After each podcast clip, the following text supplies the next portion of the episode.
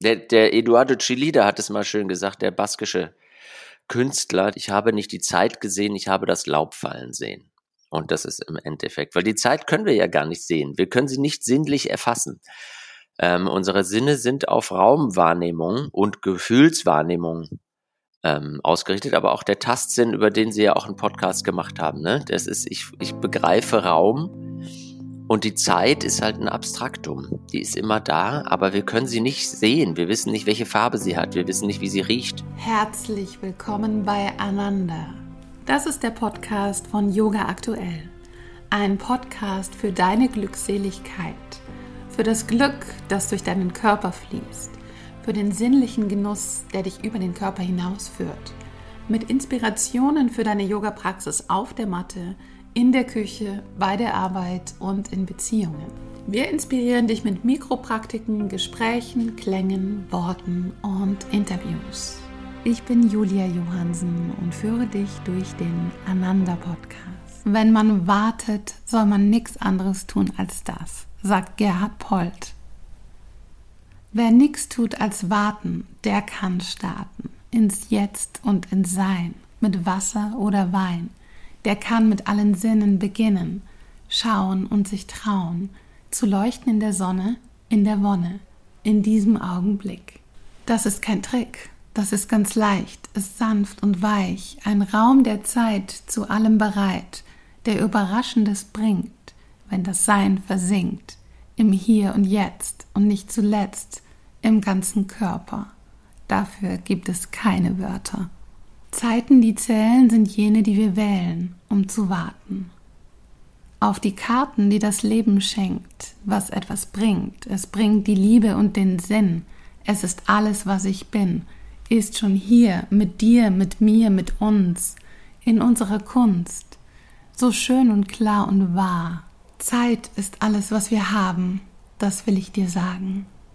Herzlich willkommen zu dieser Episode. Mein Gast ist Jonas Geisler. Er ist Zeitforscher und Zeitraumgestalter und Mitautor des Spiegel-Bestsellers Alles eine Frage der Zeit. In dieser Episode sprechen wir über die Bedeutung der Zeit, den Unterschied zwischen rhythmischer Zeit und der Uhrzeit und so viel mehr philosophische Themen rund um das Thema Zeit, dass ich selber dieses Interview nochmal und nochmal hören kann, um mich davon inspirieren zu lassen und in ein intensiveres Zeiterleben zu gehen. Die Zeitvielfalt spielt dabei auch eine Rolle. Und wir verlosen zwei Exemplare des Buches, alles eine Frage der Zeit. Mehr Infos dazu findet ihr in unseren Social-Media-Kanälen. Und ich wünsche euch jetzt viel Freude beim Zuhören. Ja, herzlich willkommen, Jonas Geisler. Ich freue mich, dass Sie da sind. Danke für die Einladung. Sie sind Zeitraumgestalter, Zeitberater und Autor. Und Sie haben auch zusammen mit Ihrem Vater und Harald Lesch zusammen das jüngste Buch geschrieben, Alles eine Frage der Zeit. Und hier möchte ich mit Ihnen sprechen über erfüllte Zeit, die Zeitvielfalt und die Beziehung zwischen Sinneswahrnehmung, Emotion und Zeit und auch die Zwischenräume der Zeit, also Pausen, Langeweile, Langsamkeit. Und mich interessiert auch die unterschiedliche Wahrnehmung von Zeit äh, bei Kindern, Männern und Frauen, ob es da Unterschiede gibt und wie sich die, die, das Empfinden der Zeit verändert hat in den letzten zwei Jahren, in der Zeit der Pandemie. Im philosophischen Sinn möchte ich auch natürlich über die Bewegung der Zeit sprechen oder dieses gefühlte Stehenbleiben der Zeit.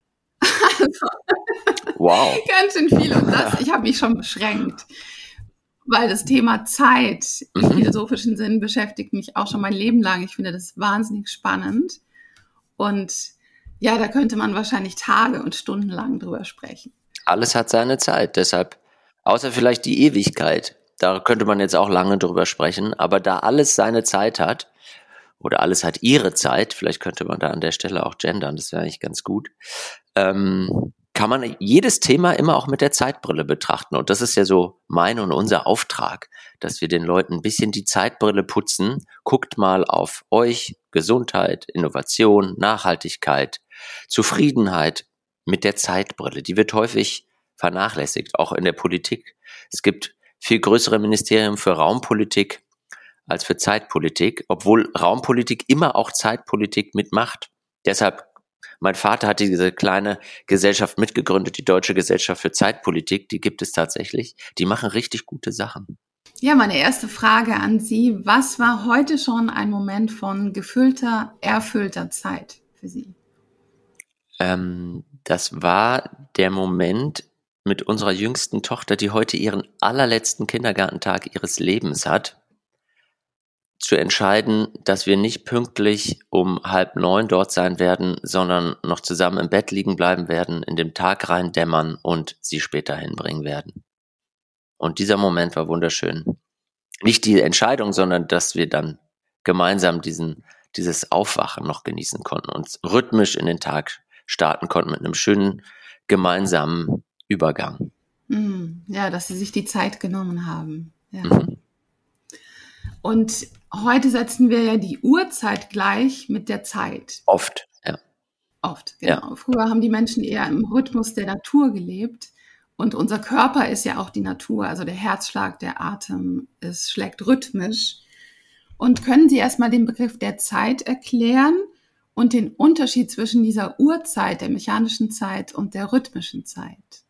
Ja, also den Begriff der Zeit ähm, kann ich nicht so erklären, wie Sie sich das vielleicht wünschen, ähm, weil seit über 2000 Jahren sich viele kluge Leute den Kopf darüber zerbrechen, was die Zeit eigentlich ist und zu keiner allgemeingültigen finalen Definition kommen. Also man könnte auch sagen, Zeit ist eigentlich die Arbeitsbeschaffungsmaßnahme der Philosophen und Philosophinnen. Und es hängt davon ab, wen man fragt. Das ist ja das Spannende an der Zeit. Wenn man Ökonomen fragt, sagt der oder die, Zeit ist Geld. Ja, wenn man jemand anders fragt, so wie uns beispielsweise, dann sagen wir, na, das ist nicht Time is Money, wie Benjamin Franklin das gesagt hat, sondern Time is Honey. Zeit ist eigentlich ein Lebensmittel und sollte sü möglichst süß sein. Die einen sagen, Zeit ist, was die Uhr anzeigt, und die anderen sagen, Zeit ist das, was ich habe, wenn ich das Ding wegschmeiße. Also deshalb gibt es ganz unterschiedliche Definitionen ja, für, äh, für ähm, für einen Politiker ist Zeit eine, Legislaturperiode, für einen Theologen oder eine Theologin ist Zeit der Anlauf zur Ewigkeit und für einen Germanisten ist Zeit, das ist vielleicht die einzige ähm, allgemeingültige Definition haben die Germanisten, die sagen nämlich Zeit ist ein einsilbiges Wort. Und das stimmt, aber man kann nicht allzu viel damit anfangen. Die Physiker sagen, Zeit ist eine Verlaufsgröße, aber selbst wenn man quasi einen Physiker oder eine Physikerin, die klassisch nach Newton tickt, fragt, sagt der oder die was völlig anderes, wie jemand, der sich mit der Einsteinschen Relativitätstheorie beschäftigt hat. Da krümmt sich die Raumzeit und so, da geht ein ganz neues Kapitel auf und die Quantenphysikerinnen, äh, die gehen ganz anders wieder mit Zeit um. Also selbst innerhalb der Physik gibt es unterschiedliche Definitionen und ich sage immer ganz gerne so, lasst uns eine Zeitdefinition raussuchen, die unser Leben bereichert. Und da wäre eine, die eben, ich sag mal, dem, klar, wir leben hier in einem kapitalistischen Wirtschaftssystem, was viele Vorteile hat, weil es ganz viel Wohlstand kreiert und aber eben auch ein paar Zeitprobleme äh, verursacht. Und das haben wir geschaffen, diesen Wohlstand, weil wir rhythmische Systeme vertaktet haben. Rhythmus ist ein Zeitmuster, Wiederholung mit Abweichung. Jedes Jahr Frühling, Sommer, Herbst und Winter, jedes Jahr anders. Das ist Rhythmus.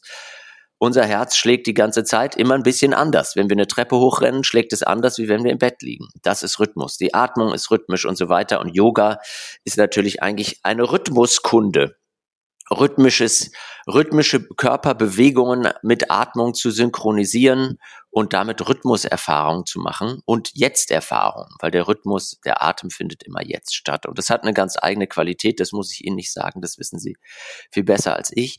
Und der Takt, der wurde quasi erfunden, als die mechanische Räderuhr erfunden wurde. Es gibt schon sehr alte Uhren, Sanduhren, Wasseruhren, Kerzenuhren, die sind aber alle naturabhängig. Die Sonnenuhr ist ja eigentlich auch eine rhythmische Uhr. Die funktioniert nämlich nur, wenn die Sonne scheint und nicht in der Nacht und auch nicht im Winter oder wenn es regnet. Und die mechanische Räderuhr, die ungefähr vor 600 Jahren erfunden wurde, in einem Kloster in Norditalien, die zeigt auf einmal jede Zeit an. So, die funktioniert in der Nacht, die funktioniert immer und damit ist ein neues Muster in die Welt gekommen, wie wir Zeit organisieren, nämlich taktförmig. Wiederholung ohne Abweichung. Jede Stunde 60 Minuten. Und das hat ganz viel kulturelle Veränderungen gebracht. Wir haben nämlich die Natur aus der Zeit rausgeschmissen oder wenn man so will, das Gott aus der Zeit rausgeschmissen. Früher war Zeit in Gottes Händen. Man wäre nie auf die Idee gekommen, die Zeit selbst in die Hände zu nehmen und zu managen oder zu messen. Und seit es mechanische Uhren gibt, ist quasi die Zeit in die Hände der Menschen geraten und hat sich sehr schnell über die Handelswege verbreitet. Über Florenz, Genua, Pisa, dann schnell nach Paris, nach London und so weiter, weil die Händler erkannt haben, welches Potenzial in der konsequenten Verrechnung von Zeit in Geld steckt. Da kann ich nämlich Wert schöpfen. Kurz darauf wurde die erste Bank erfunden, in Italien auch, die Monte di Paschi di Siena. Die doppelte Buchführung wurde erfunden. Der katholische Kirche hat irgendwann danach das Zinsverbot abgeschafft für Katholiken und hat selbst eine Bank gegründet. Also die Erfindung der Uhr und des Taktes der Uhr ist, wenn man so will, die Grundlage unserer heutigen Wirtschaftsordnung. Tragen Sie selbst eine Uhr? Nicht am Handgelenk. Mhm. Ich habe natürlich Uhren auf Geräten wie eines, in das ich gerade hineinspreche.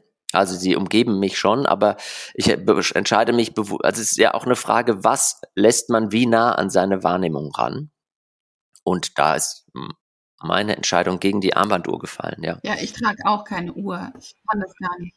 Und ähm, die Zeit ist ja eine Bewegung in eine Richtung und fließt die Zeit immer in eine bestimmte Richtung, also linear oder kreisförmig oder wie ist diese Beziehung zum, zum Körper, zum Raum und der, mit der Zeit? Ähm, auch hier gibt es natürlich ganz unterschiedliche Vorstellungen. Es gibt einmal quasi die Gerichtetheit der Zeit aus der klassischen Newtonschen Physik, die ja auch, wo Zeit eine Messgröße ist. Ähm, wobei mir witzigerweise eine Physikerin letztens gefragt hat, äh, ich habe sie gefragt und sie mir gesagt hat, die Physik hat tatsächlich gar kein Konzept von Leben. Und ähm, das fand ich dann doch sehr erstaunlich und verwunderlich und hat für mich nochmal bestätigt, wenn das wirklich so ist, ich bin ja kein Physiker, ähm, dass, dass das wirklich da um eine reine Rechengröße geht. Und da sieht man schon, wo quasi die, das Spannungsfeld zum eigenen Zeiterleben ist. Da ist nämlich die Zeit kein geradliniger Pfeil, sondern man könnte eher, wenn man jetzt in die Natur rausschaut, von einem Kreislauf von Werden und Vergehen sprechen, der ja überall auch zu sehen ist und in manchen Glaubensrichtungen ja auch Niederschlag findet, dass man eben, wenn man an Wiedergeburt glaubt oder an den Kreislauf von Werden und Vergehen, dass das Kreis eher etwas Zeit, äh, kreisförmiges hat. Und für das eigene Erleben im Alltag ist Zeit ähm, eine Empfindung ohne eigentlich Sinnesorgan, das ist das Witzige, die aber mal langsam ist, mal schnell, die sich quasi ständig verändert auch im Rhythmus, weil wir kennen alle die Situation, wir sind im Urlaub an einem neuen Ort, haben die Sinne geöffnet, entdecken ganz viel Neues im Raum und uns erscheint die Zeit im Erleben kurz. Und wenn wir zurück sind aus dem Urlaub, erscheint sie uns in der Rückschau lang, weil es ist viel passiert. Wenn wir beim Zahnarzt im Wartezimmer sitzen, ist das Verhältnis umgedreht. Im Erleben lang, es ist, dauert ewig, diese Stunde, die wir da sitzen. In der Rückschau kurz, weil in diesem Wartezimmer ist gar nichts Essentielles für uns passiert. Das zeigt schon mal quasi die Relativität, subjektiver Zeitempfindung und vielleicht eine kurze Anmerkung noch dazu, weil man hat ähm, Zeitpsychologen, da sitzt, äh, wen das interessiert, an der Uni Freiburg, der Marc Wittmann, der ist da in Deutschland der absolute Spezialist und publiziert auch viele Sachen, die auch wirklich sehr interessant zu lesen sind über Zeitwahrnehmung und Zeitpsychologie. Und man hat herausgefunden, wenn wir sehr sprunghaft unterwegs sind und das Wischen auf meinem Smartphone durch meinen Insta-Account steht da quasi exemplarisch dafür, dann stellt sich ein Zeitwahrnehmungsmuster ein, im Erleben kurz, in der Rückschau auch kurz. Das heißt, ich habe wollte nur auf die Uhr schauen, nutze mein Smartphone und wache eine Dreiviertelstunde später auf meinem Insta-Account wieder auf. Aber am Ende des Tages bleibt von dieser Zeit nichts, weil ich nicht wirksam geworden bin. Und wenn man es hart ausdrückt, ist es eine lebensverkürzende Maßnahme, weil uns die erlebte Zeit deutlich kürzer vorkommt. Also eine schöne Übung, die ich, die ich manchmal mache, ist eine Minute schätzen, um so den, ich sag mal, die, das Zusammenspiel von Rhythmus und Takt. Takt ist Uhrzeit, Rhythmus ist quasi leben, lebendige Zeit. Ähm, wie asynchron oder synchron das ist, wenn ich mich einfach hinsetze und nach einer Minute die Hand hebe und sage, ich glaube, jetzt ist eine Minute vorbei und eine andere Person stoppt diese Zeit, ähm, dann sage ich das meistens ähm, schon nach 40 bis 45 Sekunden. Wenn ich was zu tun habe und muss beispielsweise einfach eine ganz platte Aufgabe, so schreib so viele Pflanzen oder Blumennamen auf, wie du kannst und habe diese Tätigkeit und soll dann nach einer Minute damit aufhören, bin ich meistens viel länger unterwegs. Dann habe ich nach einer Minute 20 oder so, denke ich, dass eine Minute vorbei ist. Und wo ich den, die beste Schätzung habe, ist, wenn ich einfach durch den Raum laufe, ziellos, also mich bewege über, und wirklich mit meinem Körper konfrontiert bin, weil Zeitwahrnehmung funktioniert über die Wahrnehmung von Bewegung im Raum.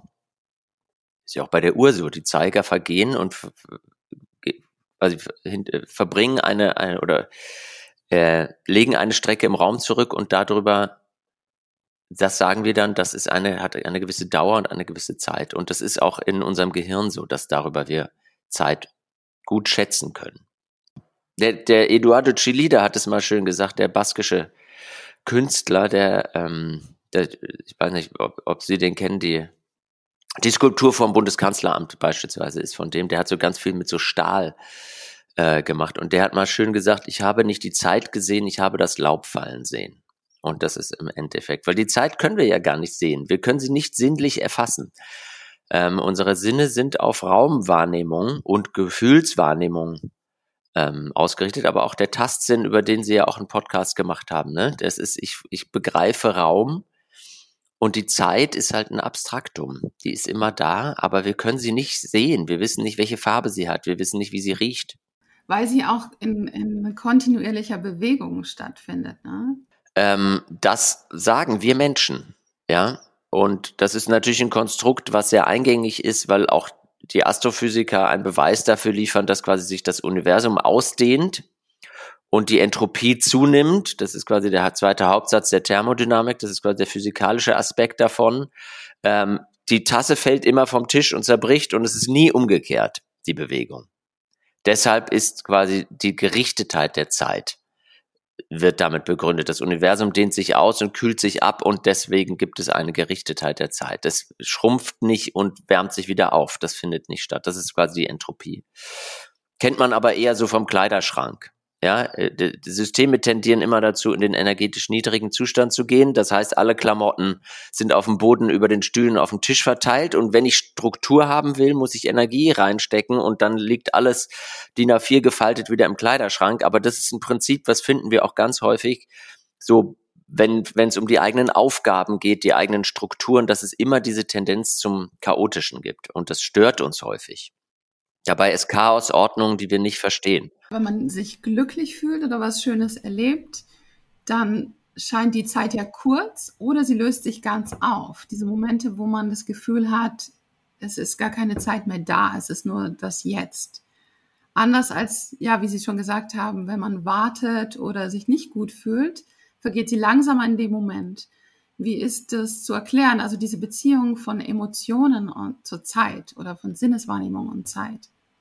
Das ist, ist einmal mit unseren Erfahrungen zu erklären und dann mit dem Verhältnis von Reizen, die auf unser System auftreffen von außen und der Verarbeitungskapazität, die ich zur Verfügung stellen kann. Das ist ein Aspekt. Es spielt aber auch sowas wie die Fähigkeit zur Konzentration. Also ich sag mal, die Fähigkeit, Nein zu tausend Dingen zu sagen und sie auch wirklich wegzulassen aus der Wahrnehmung raus. Ist, äh, und die Übung, diesen Monkey Mind da oben, der ja ein bisschen so aus unserem Steinzeithirn kommt, was evolutionär gesehen sehr hilfreich war, unsere Aufmerksamkeit schnell auf Dinge zu richten, die sich im Umfeld verändern, um zu, die Reize zu überprüfen, ob sie eine Gefahr für Leib und Leben darstellen. Das war sehr hilfreich, als wir durch die Steppe gezogen sind und quasi hinter jedem Busch irgendeine Gefahr lauern konnte.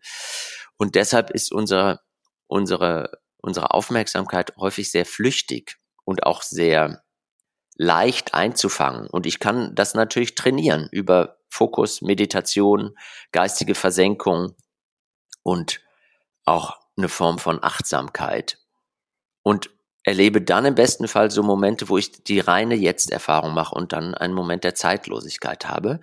Oder das passiert auch in Flow-Situationen, wo da, da ist ja das Anfor die Anforderung von außen und meine Ressourcen, diese diesen äh, quasi zu verarbeiten in einem bestmöglichen Verhältnis und das kann beim kennt man vom Sport, das kennt man aber auch einfach von Tätigkeiten, die man ausübt. Das haben Leute beim Schreiben, beim Lesen, beim Programmieren, beim Wursteln im Garten, bei den unterschiedlichsten Tätigkeiten, dass man in so einen Flow-Zustand kommt. Zeit, die wirklich sozusagen real ist, ist ja das Jetzt. Genau, das ist eine reine Jetzt-Erfahrung. Also die, die, man könnte sich als Merksatz irgendwo an den Kühlschrank schreiben, die Zeiten, die zählen, sind jene, die wir nicht zählen. Oder das ist der Unterschied zwischen gefühlter Zeit und erfüllter Zeit. Ereigniszeit. Es geht eigentlich um Ereigniszeit. Und Sie sprechen in Ihrem Buch, Sie schreiben in Ihrem Buch von Zeitvielfalt. Also, dass für die Gesundheit, das Wohlbefinden und die Balance diese Zeitvielfalt auch wichtig ist. Also Langsamkeit, Schnelligkeit, auch Langeweile oder die Zwischenzeiten. Ähm, ja, können Sie mehr dazu sagen, weil wir leben ja in einer Zeit, wo alles effektiv sein muss, wo, wo viele Menschen es kaum aushalten, dass einfach nichts geschieht oder dass es eine Pause gibt, die nicht verplant ist. Dass man, so wie Sie beschrieben haben, dieser Moment heute Morgen, wo man einfach sich hingibt, diesem Moment und vielleicht den Plan auch ändert. Also wie wichtig ist diese Vielfalt der Zeit für die Gesundheit und das Wohlbefinden? Auch die Zwischenräume. Ja, also die ist natürlich sehr, für Rhythme, für Maschinen ist die überhaupt nicht wichtig. Für, für Systeme, die nur nach Takt fun funktionieren, die brauchen diese Zeiten überhaupt nicht, aber rhythmische Systeme brauchen genau das. Das kann man in Ökosystemen sehen, ja. Unsere Biodiversität stabilisiert unsere Ökosysteme, biologische Vielfalt, und die entsteht durch Nischen. Auf dem Ackerland heißt es dann Blühstreifen oder Knick. Ja, das ist der Busch, der am Feldrand steht oder der Streifen, der eben nicht durch Pestizide äh, extensiv bewirtschaftet oder inten, Entschuldigung, intensiv bewirtschaftet wird, sondern da kann quasi rhythmisches Leben gedeihen. Da sind, nimmt die Biodiversität auf einmal zu. Und dieses Modell der Vielfalt kann sich auch auf die eigene Psyche und auch auf soziale Systeme übertragen. Also Zeitvielfalt stabilisiert psychische und soziale Systeme.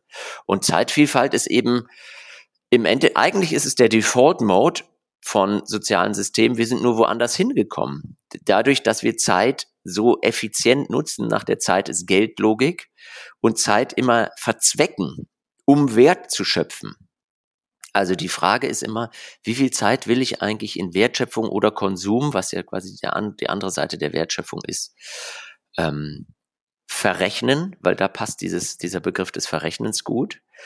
Und die ganze digitale Ökonomie ist ja nur darauf ausgerichtet, Algorithmen zu entwickeln, die unsere Aufmerksamkeit kapern und die in Geld umrechnen gibt es ein schönes Buch von Georg Frank, Die Ökonomie der Aufmerksamkeit, aus den 90er Jahren schon, wo der das sehr eindrücklich beschreibt. Unsere Aufmerksamkeit ist direkt in Euro oder Dollar oder irgendeine andere Währung umrechenbar.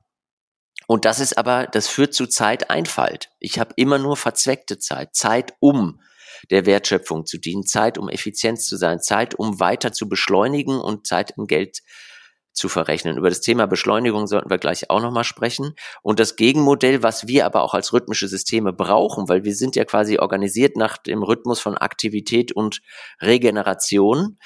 Auch Stress ist ja ein gutes System, was sich evolutionär bewährt hat, aber zur Anspannung gehört halt die Zeit der Entspannung. Und Yoga, gut, muss ich, muss ich äh, den ganzen Yogis und Yoginis auch nicht erzählen. Das ist ja quasi ein Gegentrend zu dieser Verzweckung der Zeit. Und im Yoga hat man auch Zeitvielfalt. Also in Zeitvielfalt ist im Grunde ein bunter Blumenstrauß gelebter Zeitform. Langsame, schnelle, also ich bin auch kein Freund von totaler Entschleunigung. Es geht um Vielfalt. Ja. Dass der Krankenwagen schnell ist, ist super. Der muss nicht wieder aufs Pferd umsatteln und langsam daherkommen. Es gibt ein paar Dinge, die sind sehr gut, dass wir sie schnell gemacht haben in unserer Gesellschaft. Aber das heißt halt nicht, dass alles schnell sein muss. Und häufig haben wir so den Impuls, du hast ein Zeitproblem, also musst du schneller werden. Und das ist meistens eher Teil des Problems als der Lösung. Und ein, eine Lösung könnte gelebte Zeitvielfalt heißen. Anfänge, Abschlüsse, Übergänge. Wie starte ich in meinen Tag? Wie schaffe ich einen Übergang zwischen Arbeitszeit und Freizeit beispielsweise? Rituale sind ganz wichtig. Wartezeiten. Da kann man sich immer an Gerhard Polt dem bayerischen Kabarettisten orientieren, der sagt, wenn man wartet, soll man nichts anderes tun. Die Langeweile, an deren Ende die Muße auf einen wartet, die Hirnforscher nennen das dann das Default Mode Network, was im Gehirn anspringt, wenn die Reize von außen abnehmen. Hochinnovatives Mechanismus unseres Gehirns, was verschiedene Areale verknüpft, sobald die Reize von außen wahrnehmen. Wir kennen das alle, wir dösen auf der Couch und auf einmal klingen, kommen uns tolle neue Gedanken, manchmal kommen uns auch totale Trash-Gedanken, aber dann fängt auf einmal an unser Unbewusstes Arbeit zu vollbringen für uns oder vielleicht ist Arbeit hier der falsche Begriff, aber Impulse uns zu geben und all das ermöglicht Zeitvielfalt.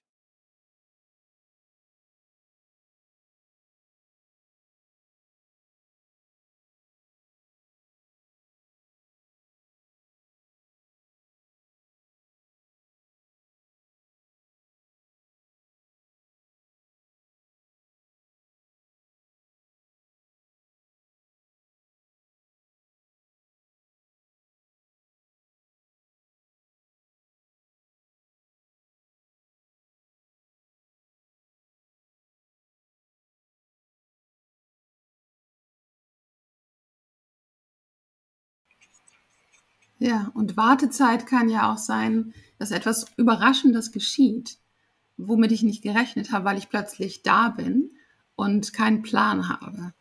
Außer natürlich, man schaut wieder aufs Handy, was ja fast jeder macht in dieser ja, Wartezeit. Das ist, das ist tatsächlich, also das Handy ist ein Wartezeitkiller und gleichzeitig ist, es gibt ja dieses Konzept der Serendipität.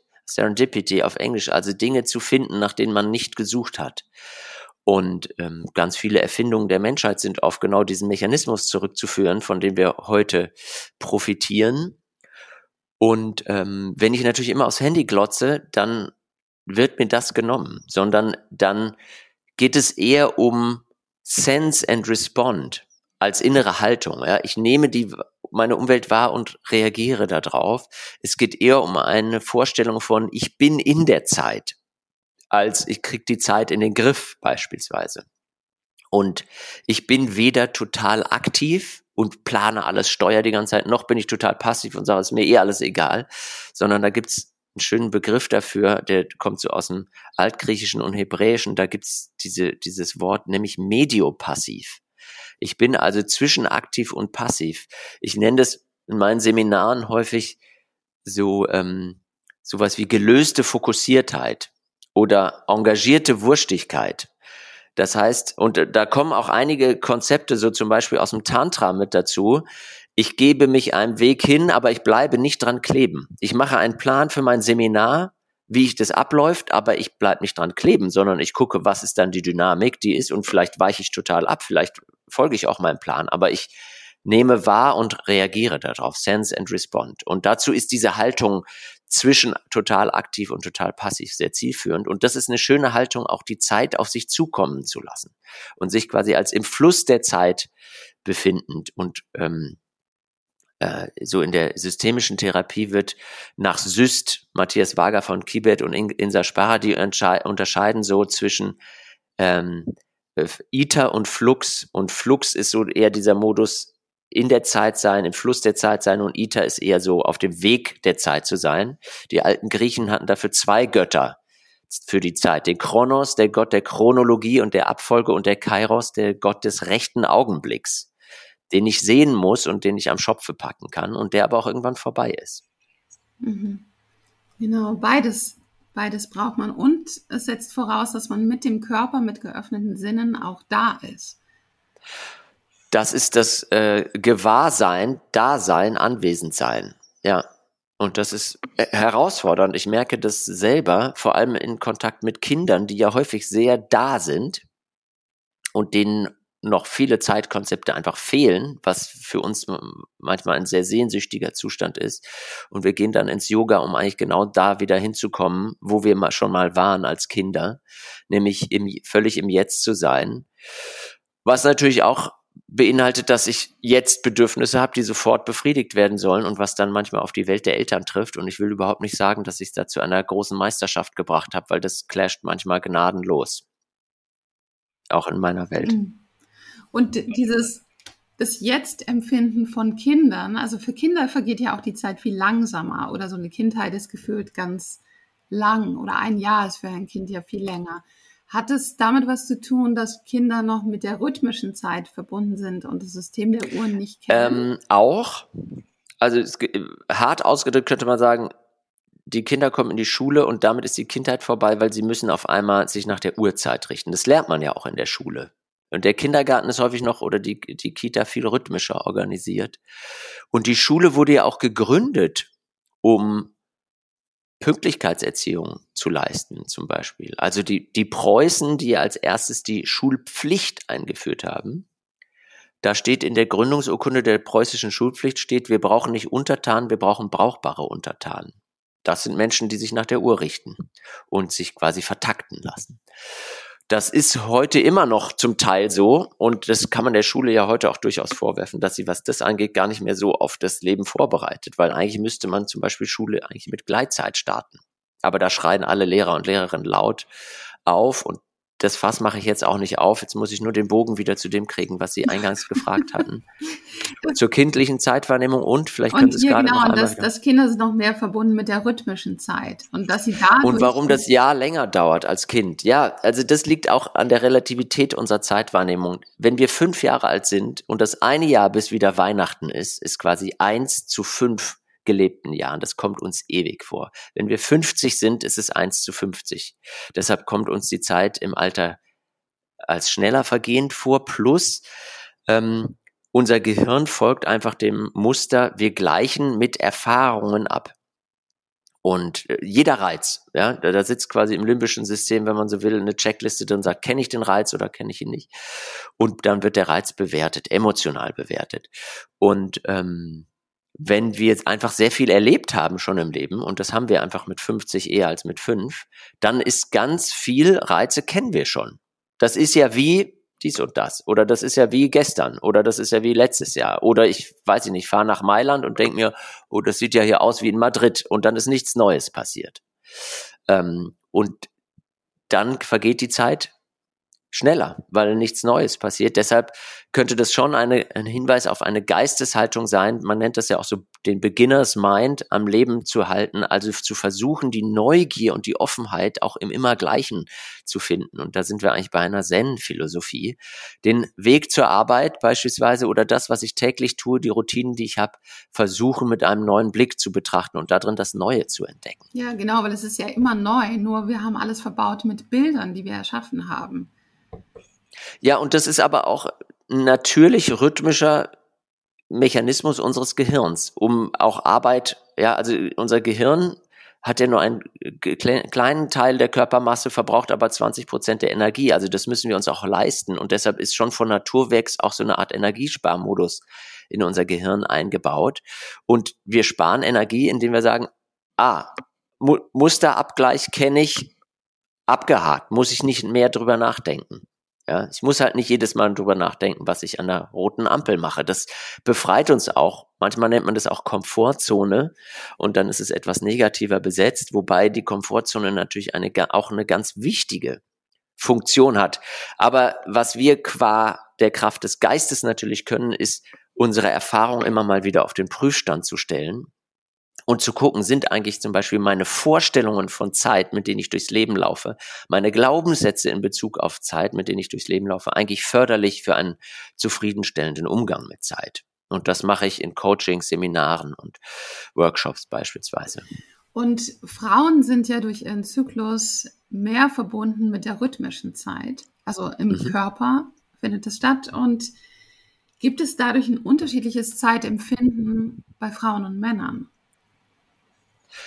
Ja, also da kann ich jetzt nur mutmaßen, ich bin kein Humanbiologe, aber aus meinem eigenen Erleben raus kann ich zumindest sagen, dass dieses zyklische, kreisförmige, rhythmischere dadurch auch was die emotionale Stimmungslage angeht, was den Hormonhaushalt angeht und wie er sich einfach aufs Verhalten und die Wahrnehmung auswirkt, ähm, eher eben was kreisförmiges und wiederkehrendes hat und auch deshalb größeren Schwankungen unterliegt als bei vielen der Männer. Ja, das ist, ist natürlich immer etwas schwer. Man muss aufpassen, dass man da nicht zu sehr verallgemeinert. Aber die, die Tendenz ist da. Das würde ich, das entspricht auch meinem Erleben. Ja. Ja, und wenn wir die Jahreszeiten anschauen, ähm, ist es ja immer dieser, dieser Wechsel und wir leben sozusagen fast nur im Sommer. Und diese Zeit des Winters ist jetzt als, als Spiegelbild vielleicht des Nichtstuns oder des Ausruhens oder der Langeweile. Und das muss ja alles eine Balance haben. Also wenn wir die Jahreszeiten anschauen, sehen wir eigentlich, wie wir leben, damit es gut und gesund ist, oder? Die Jahreszeiten äh, zeigen uns quasi Aktivität und Regeneration in unseren Breitengraden. Wenn ich am Äquator bin, ist es anders. Ne, dann ist quasi, dann ist, ist quasi die Regenzeit das, ähm, was bei uns der Winter ist oder erfüllt so eine Funktionalität von einem anderen Rhythmus, wo man quasi eher drinnen ist und nicht so viel draußen und so weiter. Ähm, ja, also ich sag mal, die Kapit also die Zeit ist Geldlogik führt einfach dazu, dass alle nicht beschleunigbaren Zeitformen eher dazu neigen, unter die Räder zu gelangen, weil die lassen sich schlecht kapitalisieren, außer ich mache ein Produkt draus. Und das gibt's ja heute auch. Ich kann ja auch ins Schweigeretreat gehen und dafür Geld verlangen und ich kann auch ins ein Do-Nothing-Weekend vermarkten. Aber damit wird's quasi zum Produkt. Und als Pro in der Produktlogik oder Dienstleistungslogik erhält es dann in der Zeit des Geldlogik wieder die Berechtigung, das zur Wertschöpfung beiträgt. Yogakurse kosten auch Geld. Zeitbücher kosten auch Geld. Also ich bin selber Teil dieser Logik. Das muss man schon mitdenken, finde ich, wenn man diesen Gegentrend anbietet, weil es ist natürlich, also Adorno würde wahrscheinlich sagen, es gibt kein richtiges Leben im Falschen. Ob er das auch darauf anwenden würde, weiß ich nicht. Aber äh, ich finde es wichtig, zumindest da die Debatte darüber auch zu führen und ähm, den Gedanken mitzudenken, weil es gibt mittlerweile eine Yoga-Industrie, ja, oder eine Burnout-Klinik-Industrie. Also, wo die Menschen das nachholen, was sie halt verpasst haben an rhythmischen, an rhythmischer Zeitvielfalt. Ja, kann man jetzt wunderbar am Zürichsee sich für viel Geld in eine Burnout-Klinik einliefern lassen. Und da macht man dann Gestalttherapie, Gruppentherapie, da schläft man mal wieder aus, da macht man Sport, da macht man Kontemplation, Meditation, Körperübungen. Genau, all das, das ist was man etwas, was man auch wieder konsumiert und aus dem Alltag rausholt, um es irgendwo zu machen. Und im Alltag verändert sich nicht viel oft. Und diese, dieser Grad ist natürlich sehr schmal. Ne? Ob quasi Kontemplation, Ausgleich nur dazu dient, zu einem anderen Zeitpunkt noch schneller, noch effizienter, noch verdichteter zu sein oder eben nicht. Ob es wirklich ein echter Ausgleich ist. Ähm, lässt sich häufig nur individuell unterscheiden, aber wenn Kunden auf mich zukommen und so quasi Zeitworkshops von mir wollen, dann stelle ich diese Frage schon. So, wozu? Was ist quasi der Zweck dieses Workshops? Weil das fragen die Teilnehmenden auch, bin ich jetzt eigentlich hier, um noch mehr aus mir rauszuholen? Und das ist eine absolut berechtigte Frage, finde ich. Und wenn ähm, das so sein sollte, dann, das mag ja so sein, dass man sagt, hey, es auch Situationen gibt, ich will jetzt an meiner Effizienz arbeiten, dann fände ich es einmal wichtig, gut zu gucken, was quasi der Preis ist, den ich dafür bereit bin zu bezahlen. Und dann muss es transparent sein dann muss, ist es halt ein Effizienzseminar. Höher, schneller, weiter. Aber das, es darf das nicht als Hidden Agenda geben. Sie sind ja mit einem Vater aufgewachsen, der Zeitforscher ist. Mhm. Und wie ist Ihre Beziehung zur Zeit, zu der Zeit entstanden, als Sie Kind waren? Oder wie, wie war das, mit einem Vater aufzuwachsen, der die Zeit erforscht? Mm, das hatte viele Facetten. Das war, hatte vor allem so, bis sie in die Schule kam, sehr viel Zeitfreiheit. Es lag auch daran, dass sich meine Eltern für einen Kindergarten entschieden haben, der dem Konzept der antiautoritären Erziehung unterliegt und wir waren sehr frei. Es war eine sehr schöne Zeit in meinem Leben. Ich habe immer noch meine besten Freunde, habe ich immer noch aus dieser Kindergartenzeit. Da sind viele sehr tragfähige Beziehungen entstanden über diese Freiheit. Das hat sich sehr stark verändert, als ich in die Schule kam. Das war für mich ein harter Übergang biografisch gesehen.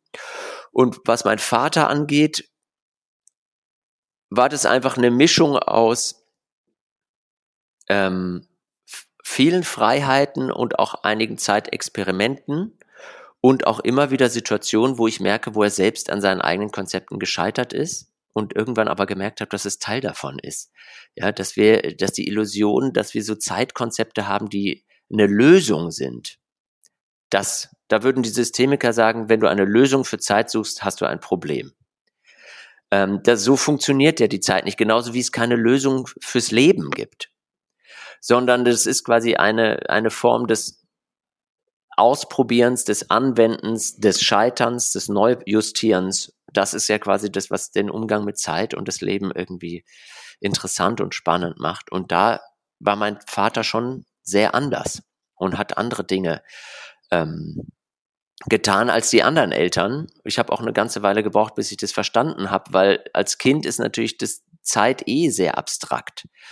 Ähm, ein anderer Vater von einem Freund, der war einfach Arzt und da war relativ klar, was, die, was der macht und was er nicht macht. Und bei meinem Vater war das immer nicht so ganz klar. Das hat eine Weile gedauert, bis ich das kapiert habe.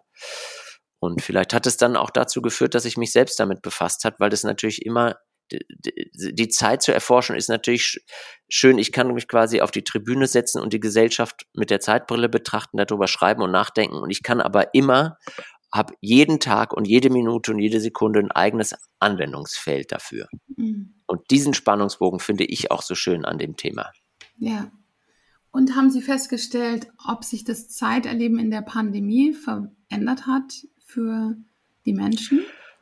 Für viele. Ja, es lässt sich ein bisschen schwer sagen, dass es für alle jetzt so oder so ist, aber es war ein zeitliches Experiment für viele. Also, weil für manche hat sich nichts verändert, für manche wurde es deutlich stressiger, verdichteter und anstrengender, weil die Zeit wahnsinnig verdichtet wurde.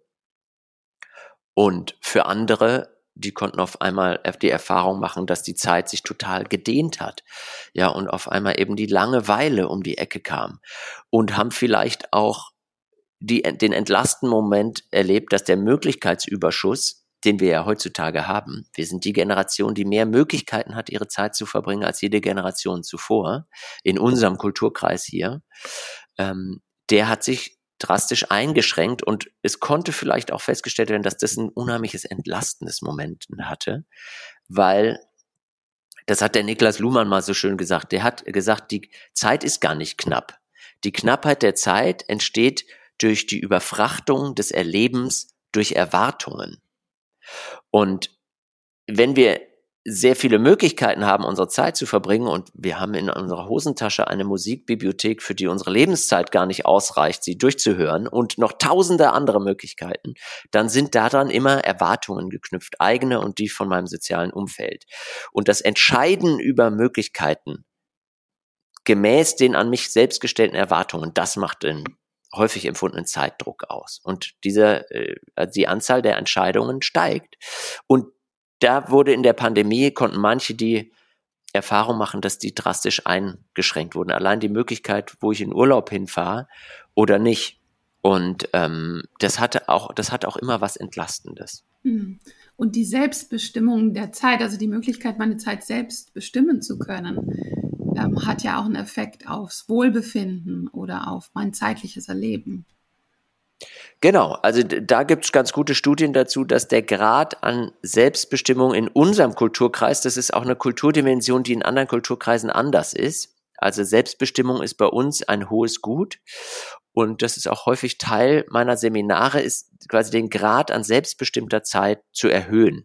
Ja, wir werden ihn nie wir sind natürlich nie ganz selbstbestimmt, weil allein unser Körper uns irgendwann sagt, wann wir zu schlafen haben und unsere eigene Biologie sich meldet, was ja manche Leute auch auf die Palme bringt. Und wenn man die, quasi die ganzen ähm, äh, Transhumanisten hört, mit, mit was für abgefahrenen und ethisch höchst, in meiner Welt höchst fragwürdigen Konzepten, die versuchen, immer die menschliche Leistungsgrenze weiter zu pushen. Ein Riesenmarkt über übrigens Neuroenhancement und neuronale Steigungs- oder körperliche und neuronale Steigungs Steigerung zu erreichen. Ähm, jetzt habe ich wieder den Faden verloren. Helfen Sie mir ganz kurz nochmal zurück. Zurück zu der Frage. Sie sehen, ich mache manchmal gerne Ausflüge in so ein paar Themen, aber ich finde halt in Bezug auf Zeit hängt das ganz viel zusammen. Aber was war noch, was war nochmal die Ausgangsfrage? Das muss ich jetzt auch überlegen. Ach so, da haben wir beide den Faden verloren. Das ist doch schön. Das ist ein Zeichen, genau, dass wir gut in der Zeit sind. So viele Aspekte.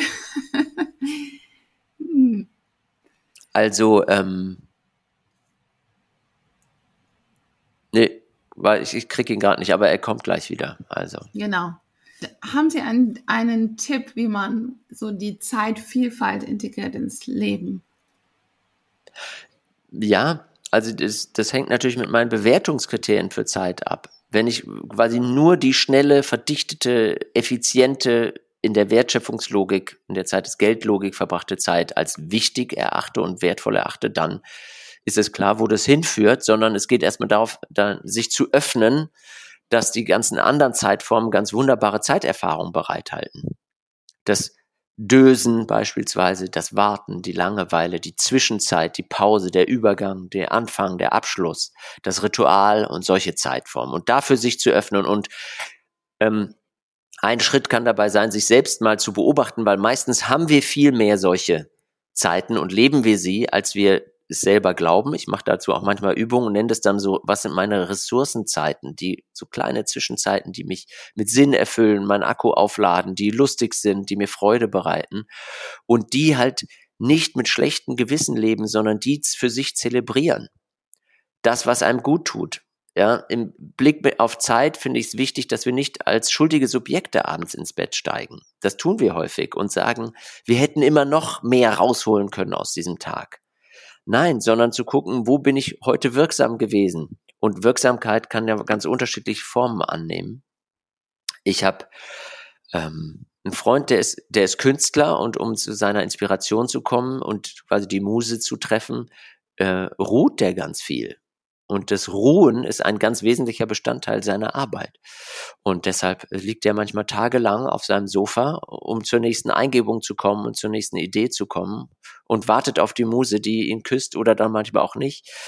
Und das muss man, die Nicht-Künstlerinnen, ja, aber vielleicht kann man sich, also man muss, muss man jetzt nicht tagelang machen, aber vielleicht kann man sich bei sowas etwas abschauen. Und das wäre erstmal so zu gucken, mit welchem Zeitkonzept gehe ich durch die Welt, welche Glaubenssätze in Bezug auf Zeit steuern mich. Wenn quasi schneller immer besser als als langsam, könnte ich das vielleicht auch mal eine, andere, eine Gegenerfahrung machen. Wenn, ähm, also interessant ist ja immer auch, wo verspüre ich Widerstände im Umgang mit Zeit? Und da, wo ein Widerstand ist, ist immer auch ein Weg. Da ist ein Lernweg. Da ist eine Spannung. Da wird es spannend. Da ist ein Unterschied zwischen ist und soll. Und da hinzugucken und sich den eigenen Widerständen im Umgang mit Zeit auszusetzen, da finden halt häufig mhm. Dinge statt, die einen weiterbringen. Mhm. Was haben Sie äh, für Rituale, die Sie in den Tag integrieren? Also ich habe morgens meine Viertelstunde Yoga-Ritual, was meine Frau immer nur Dehnübung nennt, aber für mich äh, hat es eine kleine yogische Praxis. Ähm, dann habe ich ein Kaffee-Ritual. Also ich mache mir, das ist quasi die, die, die Variante des Tee-Rituals oder der Teezeremonie angepasst auf mich. Ähm, da nehme ich mir ungefähr auch so eine Viertelstunde, mir einen Kaffee zu machen mit einer Siebträgermaschine, der wird geschäumt und quasi da rausgelassen und dann genieße ich den. Das ist quasi eine kleine heilige Zeit für mich. Und dann ist für mich auch nochmal ein wichtiges Ritual äh, der Weg zu ins Büro, ähm, wo ich nicht jeden Tag bin, aber ab und zu. Das ist so das Büro von einem Startup, was ich auch mitgegründet habe. Da, da fahre ich immer mit dem Fahrrad. Und das ist für mich einmal noch hier durch die Stadt mit dem Fahrrad zu fahren, ähm, hat für mich einen ganz wichtigen Übergang, an der frischen Luft zu sein, die Welt quasi zu erfahren in diesem Moment. Das ist für mich was ganz Schönes und mhm. Wichtiges mhm. und Wertvolles. Und der Weg zurück dann auch. Und Sie haben in Ihrem Buch so schöne Fragen zur Reflexion, die man sich stellen kann zum Thema Zeit. Haben Sie da für Yoga-Praktizierende ähm, Fragen, wie man ja, reflektieren kann und sich mit der Zeitvielfalt verbinden kann? So drei Fragen oder so? Mm.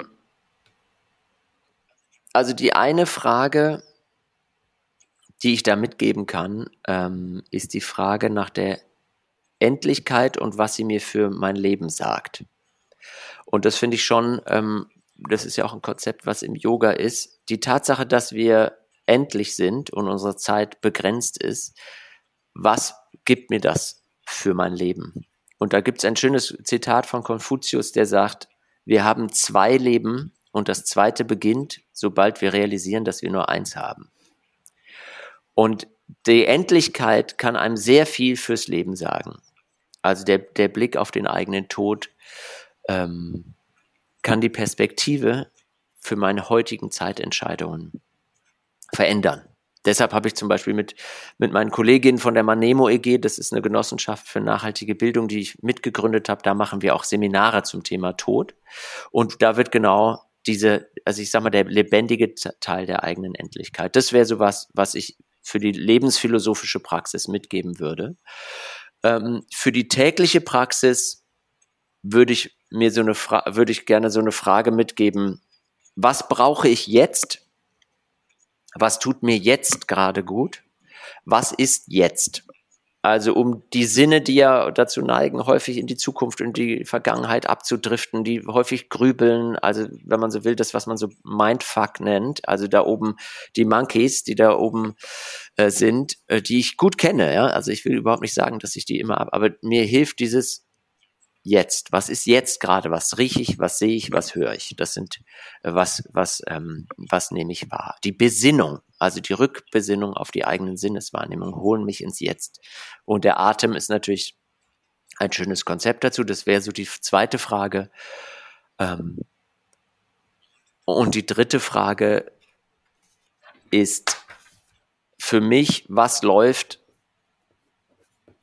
in meiner Zeit gut? Was ist gut, wie es ist. Ähm, weil die Zeit ist häufig, unsere Perspektive auf die Zeit sehr vom Mangel geprägt. Sie ist irgendwie nie genug. Ich muss sie sparen, in den Griff kriegen, hier hinterherlaufen, schauen, dass ich sie nicht verliere. Und dabei fallen uns ganz häufig nur die Zeiten auf, wo eben die Uhr, wo die Zeit fehlt, ja, wo sie quasi zur Feindin wird. Ich muss ja manchmal Zeit sogar totschlagen.